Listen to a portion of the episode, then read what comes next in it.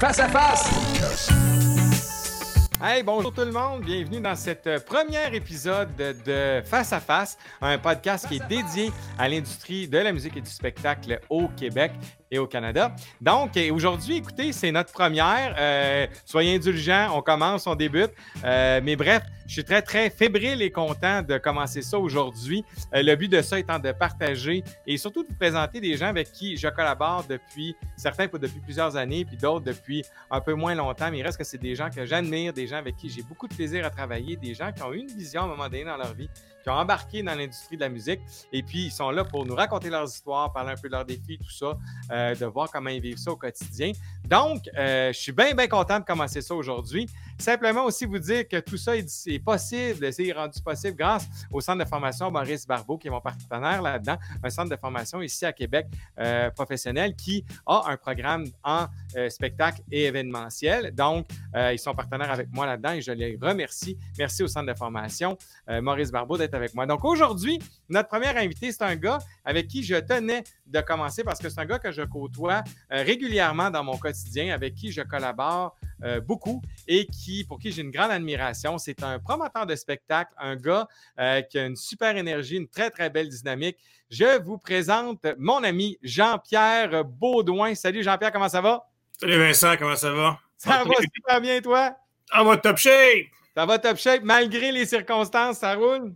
Oui, ouais, malgré les circonstances euh, difficiles pour le milieu artistique et hein? culturel présentement au Québec, mais partout dans le monde. Donc, on doit se réinventer, on doit travailler très fort pour repousser, annuler euh, des spectacles. Donc, on travaille deux fois plus fort pour le même spectacle. Mais bon, on prend ça du bon côté. On n'a pas le choix. Monde est dans la même situation et on doit se réinventer là-dedans et trouver des nouvelles façons de faire. Et c'est ce qu'on fait et c'est ce que tu fais toi aussi, Vincent. Ben oui, puis ça ne doit pas être évident, toi, du côté du promoteur, euh, de l'organisateur d'événements, de dire d'avoir à prendre ces décisions-là, tu sais, dans ce contexte-là où tu sais que tout le monde est un peu. On vit toutes les, difficultés que ça, cette, cette pandémie-là apporte. Puis là, de dire, ben, il faut que j'en annule ou il faut que je fasse un choix, je garde-tu lui, je garde-tu pas lui, ça ne doit pas être évident? Non, c'est pas évident. Le plus dur, c'est vraiment de dire que tu dois annuler un festival complet. Clair, hein? Et, euh, pour une année complète, c'est vraiment, tu sais, que mettons, la Sherbrooke, on a travaillé sur la fête du lac depuis huit mois qu'on travaille là-dessus. Et là, boum, on doit annuler la version 2020 pour reporter tout ça en 2021. C'est quelque chose d'assez particulier à faire hein? et très dur pour le moral des troupes. Bon, mais écoute, on va souhaiter le positif en 21. Je sais que tu es un gars positif dans la vie, donc je ne suis pas inquiète que ça va revenir encore plus fort l'année prochaine versus l'édition qu'il devait avoir cette année. C'est sûr et certain. C'est exactement. Il faut, faut, trouver des opportunités là-dedans, toujours des opportunités dans les défis que la vie met sur notre chemin. Puis, ben, il faut se réinventer, trouver des nouvelles façons de faire. Puis, on va le faire. Ça, là, je veux que tu m'en parles tantôt de comment le Lac des Nations va se réinventer. Mais avant, il faut savoir d'où on vient pour savoir où c'est qu'on s'en va. D'où, comment ça a parti, ça, Jean-Pierre Baudouin, l'organisateur de spectacle et le promoteur? Longue histoire. Tu as du temps? Oh, on a du temps, on a du temps. Ben, écoute, moi, je suis un passionné de musique depuis euh, mon tout jeune âge. Euh, j'ai joué de la musique, euh, de la guitare, de la bass, du baryton, de la trompette, du drum. J'ai touché à plein, plein de trucs quand j'étais jeune. Et donc, pour un grand fan de rock, du, du bon vieux rock, du ben Led Zeppelin, qui est le band numéro un. et, et, à un moment donné, ben, j'ai décidé de produire un spectacle. J'ai produit mon premier spectacle, j'avais 16 ans. Donc, et le, le band que j'ai engagé, mais c'était mon band. ah, OK. C'était quoi le nom du band pour le fun? Et je me souviens même plus. Ben, OK. mais ça, on changeait de nom régulièrement. Là. je, pense que c'était The Witchcraft. oh, OK, OK, OK. okay. C'est un band de, de, Don Rock. j'ai décidé de produire mon premier spectacle comme ça, puis je suis allé me chercher de la, de, la commandite euh, de la paroisse du coin, okay. kit de son un de mes chums, son père est ingénieur, il est venu carrément bâtir un stage sur place. Un de mes chums qui, qui taponnait, qui était un taponneux, il a fait de la pyrotechnie. Euh, on a produit un spectacle. Euh, puis on ne savait pas comment il était pas avoir de monde. Il, y a eu près de 600 personnes. Quand même, hein? Wow! Fait qu'on a fait notre show. J'ai trippé ma vie là. J'ai eu du plaisir au fond. Euh, mais après ça, je n'étais pas un super musicien. J'avais beaucoup de plaisir à faire tout ça, mais je n'étais pas un très bon musicien. Je pratiquais peut-être pas assez non plus. Je n'avais peut-être pas assez la passion. Mais je suis un très bon organisateur et je suis un leader, puis je suis un rassembleur dans la vie. Fait que, un moment donné, je me suis dit, je pense que je serais mieux d'être producteur d'événements qu'être musicien. Mais j'aurais beaucoup aimé être une rockstar. C'est comme bien du monde aurait voulu être dans la vie. Voilà. Mais suite à ça, j'ai pris un, j'ai bifurqué ma vie un petit peu et je suis allé, je suis parti à Montréal, je suis allé étudier en droit et en gestion d'entreprise au HEC de Montréal. Et après ça, je suis revenu vers Sherbrooke et euh, je suis devenu partenaire avec ma mère et ma soeur dans le Café du Palais à Sherbrooke, qui est une institution à Sherbrooke qu'on a eu pendant 20 ans de temps.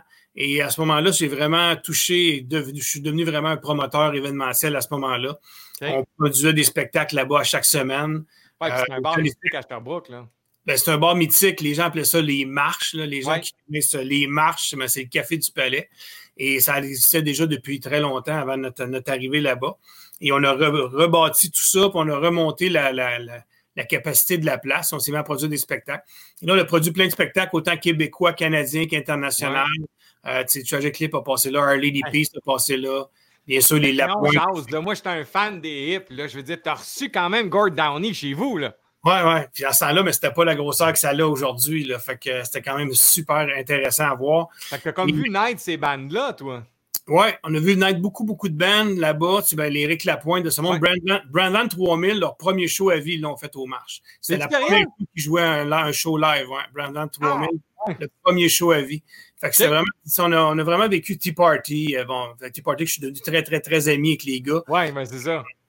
Donc, on avait beaucoup, beaucoup de spectacles, puis aussi des affaires internationales. Tu sais, j'ai fait Steve Howe, j'ai fait Steve Hackett, j'ai fait ah, Gowen, j'ai fait du monde, que, John, John Mayall and the Blues Breakers. Fait que, tu sais, des shows de, de, gros niveau. Fait que c'était vraiment. Ben oui. Ouais. Puis on faisait beaucoup d'humour aussi. On avait les mercredis juste pour rire à ce moment-là. Donc, toutes les mascottes, euh, Anthony Cavana, Lise Dion, ont toutes commencé là. Ils commençaient à ce moment-là. Fait qu'on a, vraiment, a vraiment eu beaucoup de plaisir à développer tout ça. Et euh, après ça, j'ai décidé de vouloir euh, agrandir ma, mon opération de production. Et là, j'ai parti d'une compagnie qui s'appelle encore les Productions du Palais, qui sont ma boîte de gestion événementielle. Et là, on a commencé à les produire des spectacles au Théâtre Granada. Le Théâtre Granada, qui est une place mythique aussi à Sherbrooke, qui, rentre beaucoup en ce moment. Mais au moment que je suis retourné faire des spectacles là-bas, la place était fermée. Euh, décrépitude, les plafonds avaient des trous d'un plafond, il y avait de l'eau qui rentrait. Euh, c'était magané, comme on dit à mon québécois. ouais. je me suis mis à faire des shows de punk rock américains. Fait que les shows de punk rock qui passaient par, les, par Montréal euh, arrêtaient à Sherbrooke. Et euh, fait que ça a été des, des moments assez mémorables. Ça doit, hein? Ouais, des gros shows. Puis, on, puis là, mais tranquillement, on s'est mis à faire toutes sortes d'autres spectacles là-dedans. Et euh, fait amener les, les, artistes qui étaient rendus trop grands pour, pour se présenter. ouais. On les amenait là-bas. Puis bien sûr, toutes les after shows au Granada se passaient au Café du Palais.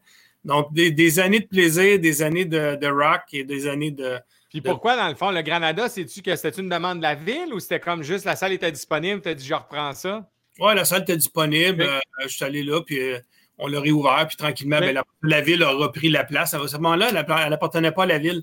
C'est un notaire qui l'avait, il l'opérait, puis à un moment donné, il l'a redonné à la ville.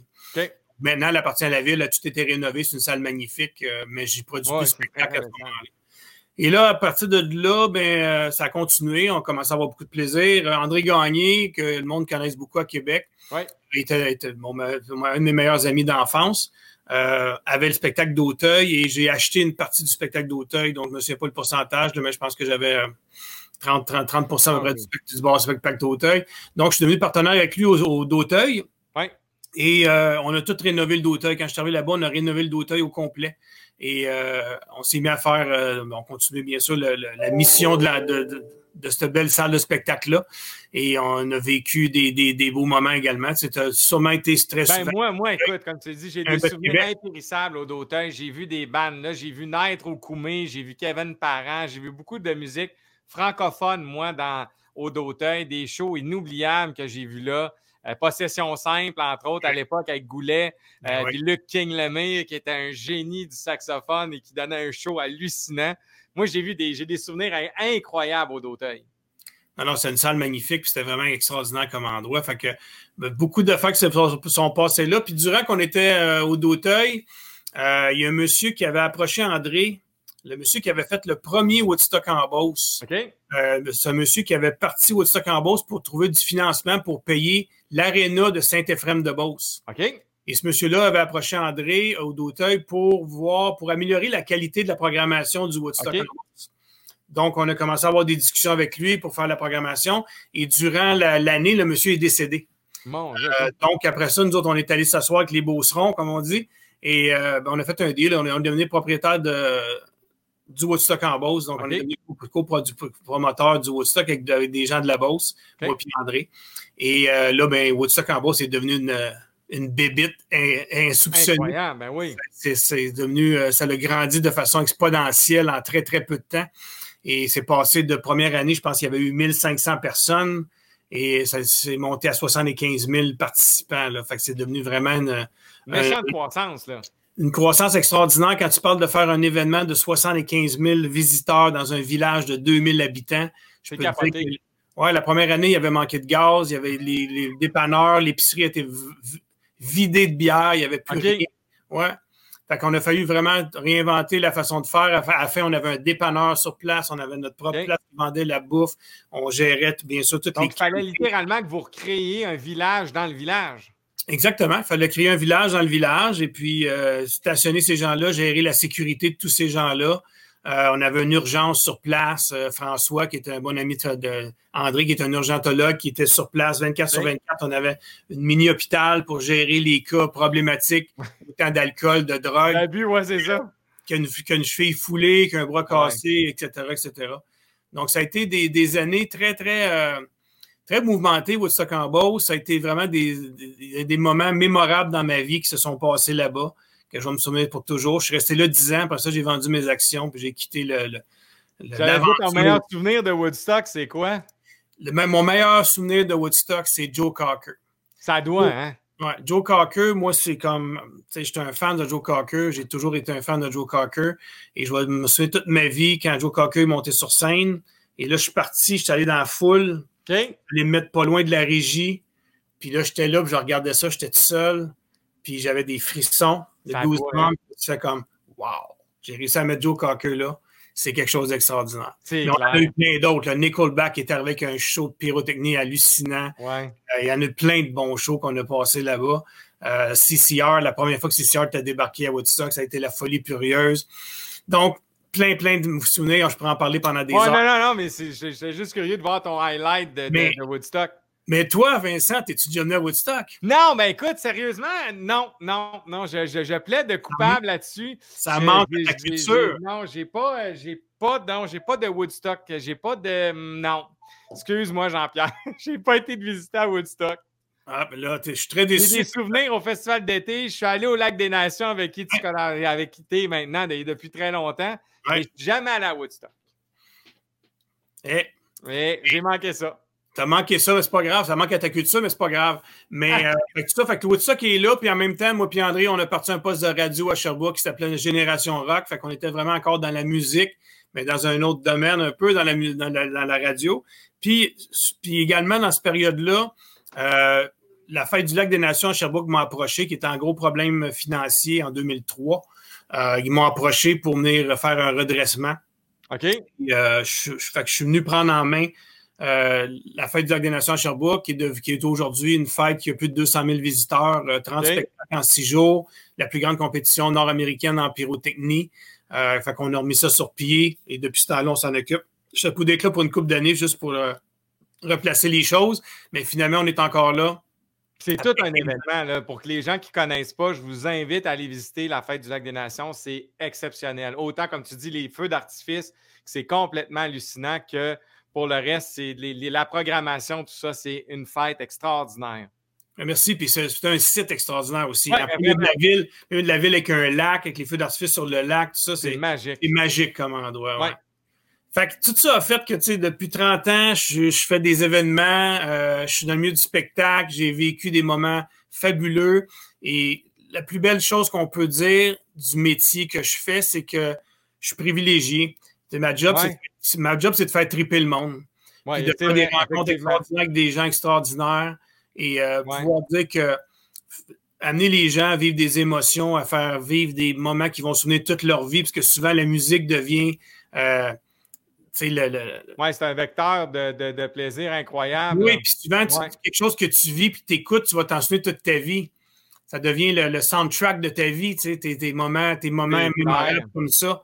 Donc, la musique, pour moi, c'est primordial. Je suis un passionné, j'adore et j'en mange encore, puis je suis encore euh, passionné de l'organisation d'événements. Je trouve que c'est un des plus beaux métiers, un des plus beaux métiers du monde. Mais en 30 ans, je veux dire, tu as vu, vécu assurément des défis, mais tu sais, pour les, gens qui ne connaissent pas ça, puis tu sais, souvent, ça a l'air simple d'organiser ça, puis tu dis, ah, mais un coup, c'est sûr que pour le festivalier qui le vit ou les gens qui se rendent au spectacle, ça reste que c'est quelque chose qui peut avoir de l'air simple. Tu quand tu le vis, ça peut avoir de l'air simple. Mais au final, est-ce que c'est quoi les, le, plus grand défi, ou je te dirais les défis que tu dis, ouais, ça, là, constamment, il faut faire face à ça comme gestionnaire d'événements ou promoteur de spectacle? Ben, on a beaucoup de défis. Puis il y a une chose qui est importante que le monde doit comprendre. Souvent, les gens ont l'impression que ça s'organise très rapidement un événement. Oui, c'est clair. C'est beaucoup, beaucoup d'heures d'ouvrage. Un événement comme la Fête du Lac, c'est 12 mois par année. C'est 12 mois par année, littéralement. Oui, carrément. Il y a une équipe qui travaille 12 mois par année pour maintenir ça en place et faire tout ce qu'il y a à faire. Mais les défis, ben, il y en a plein de défis. Un, des défis qu'on vit en festival extérieur, bien sûr, c'est la température. Il y a une chose qu'on n'a aucun contrôle là-dessus, c'est la température. Et ça, mais c'est une des choses qu'il faut ne surtout pas prendre trop au sérieux parce qu'on n'a aucun contrôle dessus. Fait que ça donne rien de ne pas dormir la veille parce qu'on n'a peur qu'il pleuve, parce qu'il va pleuvoir pareil, même si tu ne dors pas. Mais exact, totalement. C'est mieux de dormir et être en forme le lendemain, parce que s'il pleut, tu vas avoir des, défis à relever dans ta journée. Donc, euh, la température, c'est sûr. ça, ça reste l'élément majeur? Oui, puis tu sais, j'en ai vécu à Woodstock, on a vécu des pluies diluviennes, euh, des, des, des, vents à arracher les tentes. À, la Fête du Lac des Nations, on a vécu une mini tournade qui a passé une demi-heure avant le show des Beach Boys. Euh, de quoi c'est une, gestion de crise assez majeure à faire. Et euh, c'est très important d'être sur place et d'être capable de le prendre en main. Et bien sûr, il y a des défis autres. Euh, les artistes. Les artistes, ils ont des demandes particulières. Oui, surtout quand tu tombes à des niveaux plus internationaux. effectivement, ça peut être plus de, plus de gestion. Là. Plus de gestion, il faut prendre bien soin de ces gens-là. Puis c'est important de bien les traiter parce qu'un artiste heureux fait un bon spectacle. Un artiste qui est en bip, il fait un bon spectacle. Donc, il faut faire attention à ça, de prendre soin de nos artistes. Puis aussi, mais il est arrivé plein d'affaires, sais, comme à Woodstock, il est déjà arrivé que Loverboy devait jouer le samedi soir. Ils n'ont pas pris l'avion, ils n'ont pas pu prendre l'avion de Montréal pour atterrir à la Beauce. On avait loué une mini un, un, jet privé pour les amener jusqu'en Beauce. OK, littéralement. Oui, ils n'ont pas pu prendre l'avion. Oui, en Beauce, on a fait ça souvent. On a souvent loué des avions pour prendre les artistes de Montréal, parce qu'il n'y a pas de, de, compagnie qui peut amener un artiste de New York à Beauce. Faut, faut, Fait qu'on louait un jet, puis on, amenait les artistes de Montréal en Beauce directement. Et euh, Loverboy n'a pas voulu embarquer dans l'avion. Il y avait des vents à écorner les bœufs. C'est un des soirs, je parlais que ça a été problématique à, la, à Woodstock. Et euh, ils n'ont pas pu prendre le vol le samedi pour venir faire le spectacle. Donc, euh, ils n'ont pas fait leur spectacle samedi soir, mais ils sont arrivés le lendemain, puis on a, présenté le spectacle de Loverboy le dimanche au lieu du samedi. Fait que donc, tu as, littéralement changé ta programmation live en disant ben garde, vous étiez là ce soir pour Loverboy, revenez demain, le band va être là. Mais qu'est-ce qui est pas pire à Woodstock, c'est que le monde sont déjà là. Ils campent sur place. Oui, effectivement, c'est vrai. Mais il y a certaines clientèles qui, viennent, qui venaient, qui repartent, qui reviennent. Mais bon, c'est des choses qui arrivent, c'est des actes of God, puis on n'a pas le contrôle là-dessus. C'est arrivé à faire du lac des, 24 heures, 48 heures d'avance, des spectacles d'annuler. L'année passée, Eric Lapointe qui a dû annuler son, son spectacle 24 heures d'avance. On a dû tourner de bord et monter un spectacle à dernière minute, euh, qui ça a super bien été. Mais il faut être prêt euh, à toute éventualité. Puis, comme j'aime expliquer aux gens dans le milieu, puis souvent les gens viennent me poser des questions, ce qui est super important moi, je pense que ce qui est super important, c'est d'être prêt et d'être proactif. Donc, toujours être dans proactivité pour essayer de prévoir qu'est-ce qui s'en vient.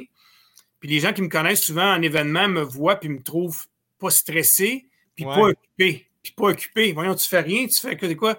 Ben, si je fais rien, c'est parce que j'ai bien délégué, donc j'ai bien fait ma job. Puis un des trucs, je pense, qui est super important pour n'importe quel organisateur, il faut savoir euh, être libre durant un événement parce qu'on on doit être là en tant que directeur général, euh, être là pour pouvoir réagir en temps de crise. S'il y a une crise qui arrive, il faut être capable de réagir. Si je suis en train de courir d'un bord puis de l'autre, puis que je, suis hors contrôle, puis qu'il y a une crise qui arrive, je ne serai pas capable de réagir, puis je n'aurai pas la tête libre pour pouvoir être capable de réagir.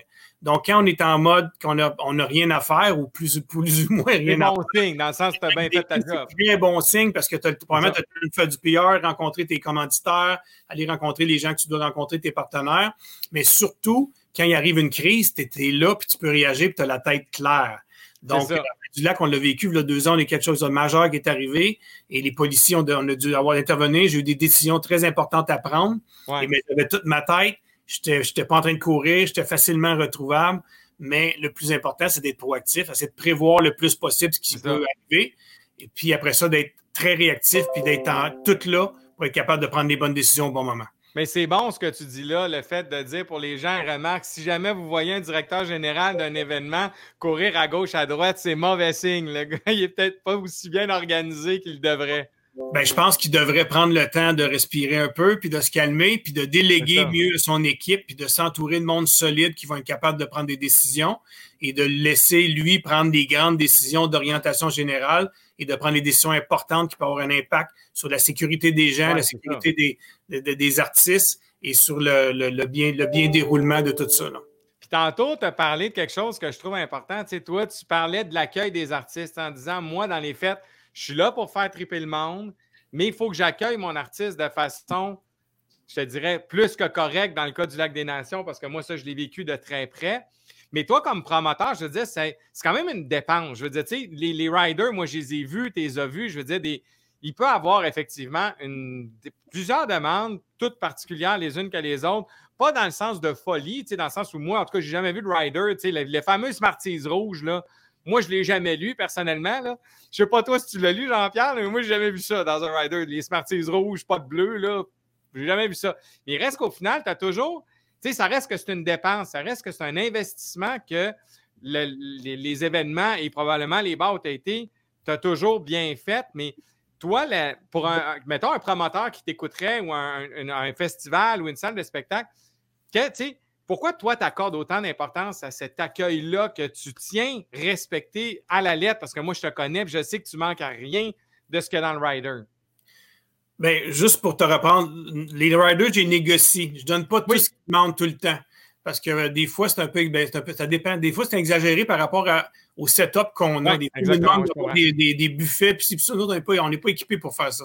Fait qu'au début, nous on lui, on lui met ça clair en lui disant, écoutez, vous venez dans un festival, vous allez dans des tentes, il n'y a pas de douche extérieure, il n'y a pas de douche, il pas ça, on met ça bien clair. Euh, puis après ça, on leur explique qu'il y a tant d'espace. Des fois, ils demandent des espaces comme dans un, dans un stade ou dans un aréna, on n'est pas capable de les accueillir comme ça. Par contre, je m'assure toujours de leur donner ce qu'ils veulent euh, parce qu'un artiste heureux fait un bon spectacle. Ça, c'est super important, je l'ai répété tout à l'heure. Euh, puis si ton artiste n'est pas heureux, ton spectacle risque d'être moins long, l'interaction avec, les, avec, les, avec le monde risque d'être moins, moins intéressant. Puis une chose qui est super importante aussi, c'est que, moi, je sais que les, les se parlent, les artistes se parlent. Et quand tu reçois bien les gens, puis tu as une bonne équipe technique, c'est super important. Donc, tu as bien les gens avec une bonne équipe technique, qu'est-ce qu'ils ont besoin dans le loge, les bons transports au bon moment, les demandes, des fois, c'est des demandes très, très minimes qui sont très importantes, d'aller porter quelque chose chez le nettoyeur pour eux autres qui sont en tournée, puis ça fait six mois qu'ils ne sont pas chez eux. Pour eux autres, c'est très important que tu aies nettoyer telle affaire. Puis pour toi, c'est pas grand-chose. Mais ça peut avoir de l'air du Hey, tu t'es tout de demander d'aller porter ça chez le nettoyeur, mais il six mois qu'il n'est plus chez eux, lui. Fait que tu sais, à un moment donné, mets-toi dans ses souliers. Fait que c'est important. Puis à un moment donné, les artistes se parlent, puis je sais très bien, moi, que la Fête du Lac des Nations a une très bonne réputation parce qu'on traite bien les artistes, que l'équipe technique est sa coche, qu'on a un bon kit de son, qu'on a un bon kit de lumière. Donc, les artistes puis les agents, puis ceux qui font des spectacles savent maintenant quand on les approche, ils n'ont pas peur d'envoyer des artistes en disant J'envoie-tu un artiste à cette place-là? Parce qu'il y a des nouveaux festivals qui poussent. Et les artistes n'iront pas quand ils ne seront pas en confiance d'être sûrs qu'ils vont être bien reçus, qu'ils vont avoir l'équipe nécessaire pour faire la job. Donc, traitez bien vos artistes, puis n'oubliez jamais une chose c'est que l'artiste qui est là, c'est lui qui attire tout le monde qui est dans le champ en avant. C'est clair. Si lui n'est pas là, il n'y a pas un chat.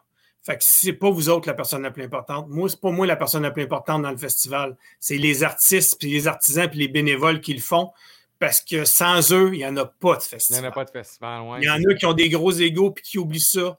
Alors, venez sur la terre. Vous êtes des coordonnateurs, vous faites de la direction générale, mais vous n'êtes pas le spectacle c'est vrai, moi, de l'autre bord, comme agent, je peux dire pour collaborer avec toi, c'est vrai que ça se négocie. Je n'étais pas en train de t'acheter pas tout ce que je te dis à chaque fois, mais il reste qu'au final, euh, oui, moi, ça fait quoi? Ça fait presque une dizaine d'années maintenant qu'on fait des artistes autant québécois qu'internationaux ensemble. Il reste qu'au final, euh, c'est vrai que cette, moi, comme agent, je peux le dire que quand je parle à Jean-Pierre Baudouin, on le sait que ça va bien aller. Ton DT, il est sa coche. On sait que les gens sur le terrain sont fins. Euh, ton chauffeur, il est super cool. bref, on, commence à. comme tu dis, après ça, la relation se tisse, on finit par connaître les équipes. Kim, euh, Pascal, tout le monde, on sait. c'est vrai que c'est rassurant. Puis nous, comme agents, quand on parle à un promoteur comme ça, c'est vrai que c'est ça fait une grosse différence dans le choix de l'artiste qui, lui, ne connaît pas nécessairement. Souvent, quand je parle au niveau des artistes qui sont hors Québec, qui ne connaissent pas nécessairement l'événement, le fait qu'on leur dise, ou le gars, leur, gérant dise Ouais, on travaille avec Vincent, inquiète-toi pas, Lac des Nations, s'il nous a dit que c'était correct, c'est correct, casse pas ta tête. Je pense qu'à un moment donné, sur la longue run, ça peut amener des opportunités super intéressantes pour l'événement parce que tu as intérêt à faire ça, parce qu'à long terme, comme tu dis, effectivement, le Lac des Nations a une réputation plus qu'impeccable. Puis je t'ai déjà vu remettre un, un, soundman à sa place, puis tu fait venir sa board du New Hampshire, puis le gars était toujours pas content, puis finalement, il a ravalé son affaire parce que, tu sais, à un moment donné, on avait, tout respecté ce qu'il disait, puis le gars avait juste une mauvaise attitude. Fait que, tu sais, en tout cas, bref, tout ça pour dire que mais ça, c'est important parce que des fois, il y en a qui ont des mauvaises attitudes. Il ne faut, pas, faut pas être des tapis non plus. Là. Fait qu'à un moment donné, c'est assez pour mettre ton pied à terre puis écoute bien mon grand, femme ta gueule, puis écoute-moi. Euh, parce qu'à un moment donné, il y a une limite, qu'est-ce qu'ils peuvent faire. Là. Ouais, puis je t'ai dit aux gens que ça avait été très poli, mais c'était ferme. C'est-à-dire, regarde, on t'a donné ce que tu voulais, puis c'est correct. C'est d'être ferme aussi parce que des fois, il y en a qui exagèrent. Il faut être capable de dire, gars, oui, mais arrête. Là. À un moment donné, il faut savoir faire la job, puis fais ta job. Moi, j'ai fait la mienne, fais la tienne. Puis de l'autre bord, moi, je veux juste savoir, parce que là, on parle beaucoup des artistes, mais toi, tu as cette responsabilité-là de les choisir. C'est toi qui montes la programmation. C'est toi qui as la vision de dire je prends tel artiste, je pense que je vais vendre tant dans mon marché. Puis, donc, comment tu effectues ces choix-là? Comment tu penses une programmation pour, mettons, les artistes qui diraient moi, là, je les écoute parler, puis je vais aller au Lac des Nations. Comment tu penses ça? Comment il faut qu'ils t'approchent? Parle-nous un peu de cette, comment tu construis tes programmations. Ma première affaire, la meilleure façon de m'approcher, c'est par email. Fait qu'arrêter de m'envoyer des CD, c'est fini cette affaire-là. fait que t'envoies, un email avec des liens YouTube.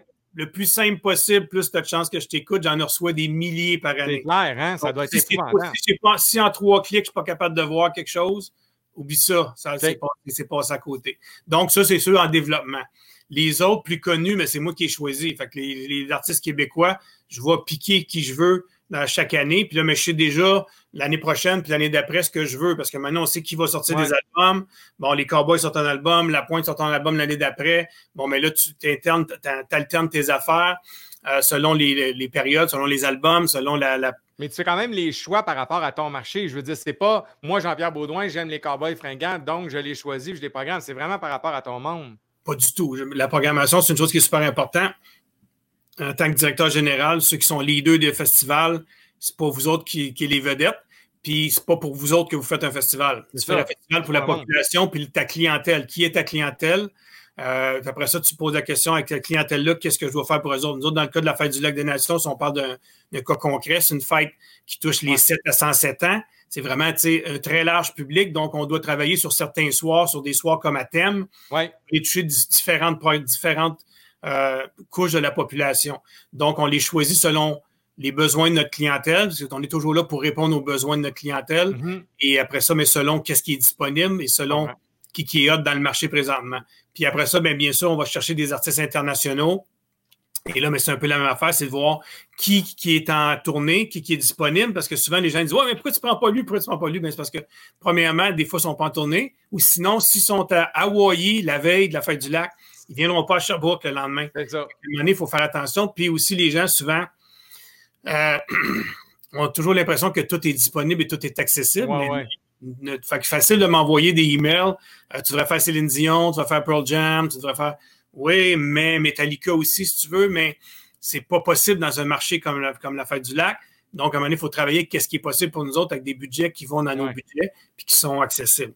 Donc, la programmation se fait vraiment dans, un, dans une idée de, de toucher le plus possible à notre clientèle et de bien sûr de que tout ça se transforme en billetterie. Parce que ça, c'est le nerf de la guerre. Oui, c'est ça. Vendre des tickets. Fait que si tu fais des, faut que tu fasses des shows qui vont plaire à ton public pour qu'ils achètent des tickets puis qu'ils payent leur entrée pour qu'après ça, tu sois capable de financer tout ça, puis de bien financer, puis de garder un événement en bonne santé financière, ce qui n'est pas facile. mais si tu as un événement en bonne santé financière, ben, tu peux te permettre après ça de faire des plus gros coups, puis de, subir les mauvais coups et les durs coups, comme on vend présentement, de façon beaucoup plus sereine. C'est ça, mais, mais je voulais savoir par rapport, parce que tu as, eu un peu les deux, les deux, le deux types de, de, salles, si on veut, ou d'événements, dans le sens où un festival où c'est plein de gens qui payent un prix peut-être moindre, mais qu'il faut que tu rentres. Tu as, besoin d'un volume, entre guillemets, versus une salle où tu as un nombre de sièges, puis à un moment donné, la rentabilité, comment, c'est quoi, c'est quoi le poids financier finalement dans ta décision à la fin vers un festival versus une salle? c'est quoi la. Comment tu gages ça? Est-ce que c'est le même enjeu pour un festival versus une salle? Sûrement pas, je présume, mais il reste qu'au Comment tu le gages? en, salle, la billetterie est beaucoup plus importante qu'en festival. En festival, on a beaucoup plus de revenus euh, différents, donc on vend beaucoup plus de bière. Le, nombre fait que les revenus sont beaucoup supplémentaires au niveau de la bière, du fort, des restaurateurs, les gens qui louent des espaces pour venir s'installer sur place, et bien sûr les partenaires et les commanditaires qui ont un gros impact. Fait la, billetterie peut représenter à peu près 33% des revenus d'un festival extérieur qui est en santé. Euh, et en salle. pas beaucoup, 30% quand tu dis sur 100 il y a 70 qui sont d'autres revenus. Là. Oui, exactement. Fait des revenus, euh, pas juste des revenus de commandite, mais bien sûr des revenus de restaurants, etc., Puis c'est très important de plus en plus d'aller chercher des revenus autres euh, pour pouvoir être capable d'être compétitif parce que, excuse-moi, c'est de plus en plus difficile. Les commanditaires, c'est de plus en plus difficile. Là, on va vivre des choses très difficiles les prochaines années. Euh, donc, il va falloir vraiment, vraiment réajuster notre tir sur certaines choses parce que les choses vont changer. Fait que donc, le festival, dans le fond, la salle, la billetterie, vraiment comme c'est vraiment ça. Puis là, ben, ceux qui pensent vendre dans un marché, là, c'est le flair du promoteur finalement qui fait que toi, tu penses que tu peux en vendre de un, mais pas nécessairement de l'autre. Là, tu fais ton choix en fonction de ça. C'est clair, il n'y a, rien d'objectif. C'est beaucoup, il y a beaucoup de subjectivité par rapport à qu'est-ce que je vais choisir puis qu'est-ce qui va fonctionner. On a un comité, on en jase avec les gens, mais personne n'a la vérité, tu sais, puis personne ne peut dire euh, tel artiste va faire telle affaire. Moi, des artistes que j'ai payés très, très cher qui n'ont pas scoré à la porte, puis il y a des artistes que j'ai payés pas cher qui ont scoré en tabarnouche. Donc, des fois, tu as des belles surprises, puis des fois, tu as des déceptions, euh, mais ça fait partie de la game. Puis, ben, il y a toujours des risques dans ce domaine-là toi, donc, tu gères ça. Que dans le fond, tu fais de la gestion de risque constamment, en fait. Constamment. gestion de festival, c'est de la gestion de risque constamment, autant au niveau de la billetterie qu'au niveau de la température, parce que euh, les festivals extérieurs. c'est clair. Puis ça, tu peux avoir la meilleure bande du monde. C'est mouille, ça marche pas. Là. Si mouille, ça marche pas. Puis c'est pour ça que c'est très important de vendre le plus de billets possible en pré-vente qui deviennent ton assurance pluie. Bon, tu sais, fait qu'il y a plein de dynamiques qu'il faut mettre en place pour diminuer le risque le plus possible. Mais ça, sur ta prévente, dans le sens c'est souvent les passeports. Donc, toi, le revenu, il est là, puis au moins, tu t'assures de tu as une police d'assurance, entre guillemets. Oui, parce que souvent, les shows, tu sais, j'ai jamais cancellé un show euh, à la Fête du Lac des Nations. moi, ça fait 15-16 ans que je suis là-bas. Il n'y a aucun show qui n'a pas eu lieu. Tous les shows ont lieu, même s'il ne fait pas beau. Donc, euh, si les gens, les gens ont acheté l'étiquette d'avance et ils ne viennent pas, ben moi, j'ai pas besoin de rembourser la, personne. Donc, l'argent est quand même là. OK, je comprends, je comprends. Puis là, maintenant qu'on a fait le, le tour, si tu avais un l'avenir. Parce que là, l'industrie, toi, tu as déjà vu l'évolution parce que je veux dire, tu n'as pas commencé hier, tu as fait une trentaine d'années. Donc, tu as connu ce que je pourrais appeler l'âge d'or de la musique, le temps où tu mettais à peu près n'importe qui dans un bar, moindrement qu'il avait un peu de talent, le bar était plein. Puis moi, j'ai connu ça parce que je le consommais. Donc, j'étais dans la salle, puis, on les connaissait pas au Koumé, puis c'était jam pack au Dauteuil. Je veux dire, tu sais, on arrivait là parce qu'on disait, ben, on va aller au Dauteuil, il y a un bon show, c'est sûr. La programmation est toujours bonne, on va aller là, ça nous tente de sortir. Mais tu as vu ça? Tu as vu cet âge d'or-là où c'était peut-être, je ne veux pas dire que c'était plus simple, c'était plus facile, mais il reste que c'était différent? Non, c'était plus simple. mais, et aujourd'hui, où là, l'industrie a, a, chuté depuis les, 20-30 dernières années, puis à la fin, ben là, aujourd'hui, c'est de plus en plus compliqué. Puis là, il y a cette pandémie-là qui met tout à off. L'avenir, tu vois ça comment? Tu sais, un Jean-Pierre Baudouin, 30 ans d'expérience, il voit ça comment? L'avenir, euh, dans la prochaine année, ça va être très difficile pour beaucoup de monde. Je pense qu'il y a beaucoup de festivals. moi, je pense que selon, si je peux me permettre une prédiction, euh, d'après moi, il y a le quart des festivals qui ne passeront pas au travers. Quand même, hein? Oui, c'est pas le tiers. Parce qu'il faut vraiment être en très bonne santé financière pour passer au travers de ça. En ce moment, quand tu dis qu'il y a un, festival qui est complètement annulé, qui n'a plus de revenus, puis tout ce qui est revenu de commandite privée, Euh, j'ai hâte de voir l'année prochaine les commerçants euh, locaux qui supportent les, festivals. Puis je, pour le savoir, les plus petits festivals sont souvent soutenus par les commerçants locaux. Les commerçants locaux, ils n'auront pas les moyens l'année prochaine de mettre 1000, 1500, 2000 pour soutenir leur festival local. Donc, je pense que ça peut faire très mal à beaucoup de festivals, euh, mais il faut se réinventer. Il faut se réinventer. Euh, mais il ne faut pas réinventer la roue non plus. Un festival va demeurer un festival. Et le, vécu d'un festival, c'est de vivre une foule ensemble. C'est l'émotion du partage de l'émotion, de l'énergie qu'il y a là. Et ça, ben, on ne pourra jamais le réinventer. Là. Les gens, des fois, qui me disent qu'ils veulent réinventer les festivals. Un festival, c'est un festival. Tu peux réinventer certaines façons de faire. Tu peux rajouter des choses alentour. Mais la base du festival, c'est ça. Sinon, c'est plus un festival. C'est une rencontre, oui, c'est ça. C'est ça. c'est une rencontre de plein de gens euh, qui viennent vivre des émotions, qui viennent vivre des beaux moments ensemble, qui partagent avec euh, des artistes. Il y a quand même un, échange d'énergie extraordinaire. Euh, c'est sûr que qu'est-ce qui va se passer? Par rapport aux distanciations sociales, la sécurité publique, comment ça va se vivre dans la prochaine année, j'ai bien hâte de voir. Là, on moi, tout ce que j'avais programmé jusqu'en 2000, jusqu'à la fin d'année 2020, a tout été annulé ou donc, euh, à l'automne, moi, je ne crois pas, crois pas qu'on va être capable de tenir des événements à l'automne. Euh, sinon, ça va être des événements, mais tu ne peux pas faire un, un, festival. Ouais, non, un festival. Avec deux mètres de distanciation entre chaque participant. C'est plus un festival. ça ne marchera pas, puis tu ne rentabiliseras pas ton événement.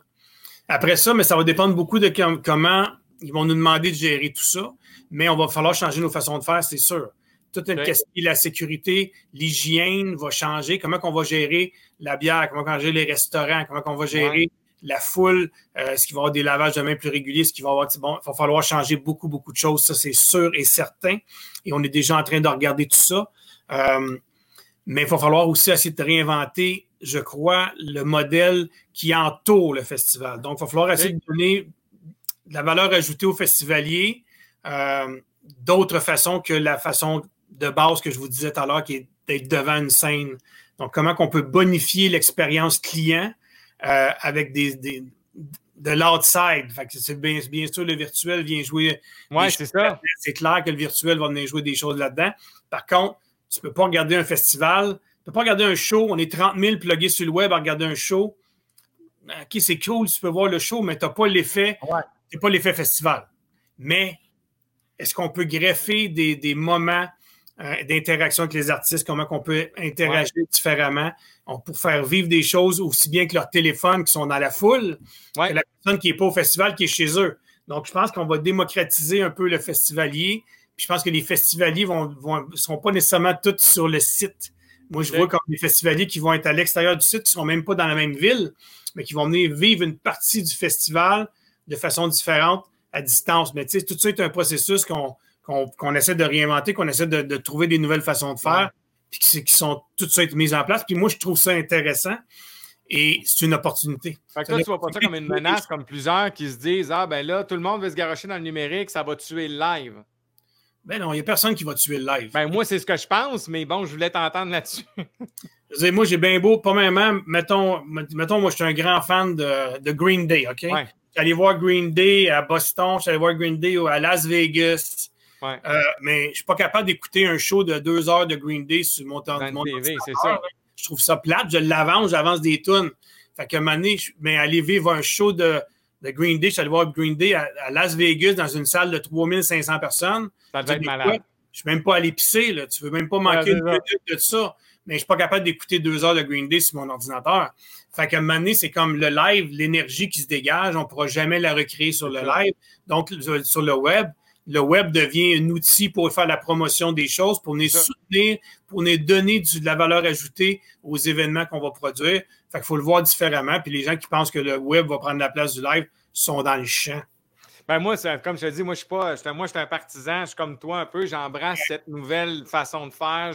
J'ai déjà posé des actions, mais il reste qu'au final, je vois, moi non plus, je ne vois pas ça comme une menace. Puis je me dis, voilà une valeur ajoutée pour le fans qui va suivre le truc. Puis quand je dis fan, c'est autant le fan de l'artiste que le fan de la fête du lac des nations. C'est qu'à un moment donné, ça reste que c'est une valeur ajoutée. Comme tu dis, tu bonifies l'expérience. Puis au final, c'est juste un plus. Puis ça va juste aider à continuer à faire grandir le truc, selon moi. Puis je vois pas ça comme une menace, mais tu sais, je l'ai entendu dans les faits de dire, ben, là, tu vas me bloquer des ventes de billets, ou tu sais, si le festival fait ça, puis offre, mettons, d'aller voir Green Day à 15$ de leur téléphone ou 30$ le soir même, ben là, je vais-tu perdre des ventes, puis tu sais, il y a cet enjeu-là, mais moi, au final, je pense pas, mais ça, c'est mon opinion, puis je pas le bon Dieu non plus, mais je pense non, que. Non, mais tu sais, Mané, on est en 2020, 2021. Là, fait qu'à un il faut réinventer un peu des choses sans. sans tu sais, je veux dire. Ça devient du marketing. Ben, c'est du gros marketing, puis c'est une façon d'augmenter nos. Euh, le monde qui nous suit aussi. C'est la communauté de, de l'événement. Ben oui. Fait que la communauté, la communauté de, de l'événement, la communauté de l'artiste, et tout ça, on doit nourrir ces gens-là. Et les gens consomment de plus en plus de web. Fait qu'à un moment il faut être présent, il faut, faut, dire les vraies affaires. On n'a pas le choix d'être présent là. Et là, mais les gens qui voient ça comme une menace, aussi bien ce qui se passe présentement au niveau du COVID, oui, c'est une menace, oui, ça fait très mal. Mais par contre, ceux qui sont en train de, pleurer en boule dans leur divan en ce moment, ils ne seront pas les leaders de demain. Effectivement. Ben écoute, en terminant, Jean-Pierre, je me disais, je ne peux pas me permettre d'avoir un gars qui a 30 ans d'expérience. Si tu avais, tu sais, si as un conseil à donner, ou une affaire que tu dis, moi, voici, il faut que vous sachiez ça, ceux qui nous écoutent, c'est quoi que tu aurais à donner comme conseil pour, euh, pour, soit pour le passé ou pour le futur, mais quelqu'un qui voudrait se lancer dans, comme promoteur, gestionnaire de salle, c'est un message à passer, ce serait quoi? Ben, quelqu'un qui veut se lancer dans ce domaine-là, première chose, tu dois être passionné. Si tu n'es pas passionné, tu n'auras pas de fun. Fait que, de toute façon, je vous donnerais le même conseil dans n'importe quel domaine. Mais dans ce domaine-là, sois passionné parce que c'est un domaine qui prend beaucoup et c'est un domaine qui demande beaucoup. Fait que, attends-toi pas que tu vas arriver là-dedans puis c'est facile. C'est pas facile, c'est un domaine qui est assez dur. Euh, il y a beaucoup de compétition. On n'est pas dans les belles, dans les meilleures années qu'on a déjà vécues, comme tu disais là, dans le bout des cafés du palais. Moi, je rentrais 400-500 personnes à tous les fois que je faisais des spectacles en faisant 20 euh, posters dans ma ville. Là. Euh, on n'est plus là. là. Euh, mais sérieusement, c'est passion puis euh, persévérance. Parce que souvent, les gens, moi, j'en ai vu plein de jeunes passer ici pour venir faire des stages. J'en ai à chaque année, j'en accueille à chaque année. Et les, jeunes ne sont pas persévérants. Fait qu'ils arrivent ici puis ils veulent ma job. Mais je veux dire, écoute-moi, tu ne l'auras pas, ma job. Fait qu'à un moment donné, il faut que tu fasses tes, faut que tu fasses tes, tes preuves. Il faut que tu manges tes croûtes. Puis à un moment donné, il faut que tu fasses les affaires sur le terrain. Moi, je les ai faites, les affaires du terrain. J'ai rempli les loges, puis j'ai refait, j'ai charrié des coffres, puis j'ai roulé des fils, parce que mais là, je comprends tout ça. Puis je comprends c'est quoi la dynamique. Fait qu'à un moment donné, il faut que tu partes de la base, puis il faut que tu montes les, étapes. Oui, ça peut se faire plus vite pour, pour certaines personnes que d'autres, mais arrêtez de vouloir sauter des étapes, puis venez prendre la job ouais. en boss demain matin sans avoir fait les étapes, parce que vous ne serez, pas bon. À un moment donné, si tu n'es pas capable de faire les étapes et d'apprendre passionnément ton, ton, ton métier, ben, tu ne seras pas bon en haut, puis tu ne resteras pas là longtemps. Fait que si tu veux rester là longtemps, fais ta démarche, sois persévérant, monte les marches une à la fois, puis deviens bon dans ce que tu fais, mais surtout garde ta passion. Ah bon, eh ben merci beaucoup, beaucoup, Jean-Pierre, d'avoir été là avec moi. Merci infiniment pour cette belle rencontre. on se dit à la prochaine. Ben, merci beaucoup à vous autres. Ciao. Hey, c'était super intéressant. Jean-Pierre Baudouin, Fête du Lac des Nations, allez voir ça. Les productions du Palais, c'est là aussi. Euh, donc, écoutez, prenez hein, quel être inspire. En tout cas, moi, personnellement, je le connais depuis assez longtemps, puis je peux vous dire que je m'en inspire encore aujourd'hui. Euh, merci infiniment, Jean-Pierre, d'avoir été là. Je remercie aussi notre partenaire, le Centre de formation Maurice Barbeau, euh, qui a rendu euh, cette belle entrevue possible. Merci à vous autres, puis je vous dis, écoutez, à la prochaine pour un prochain face-à-face.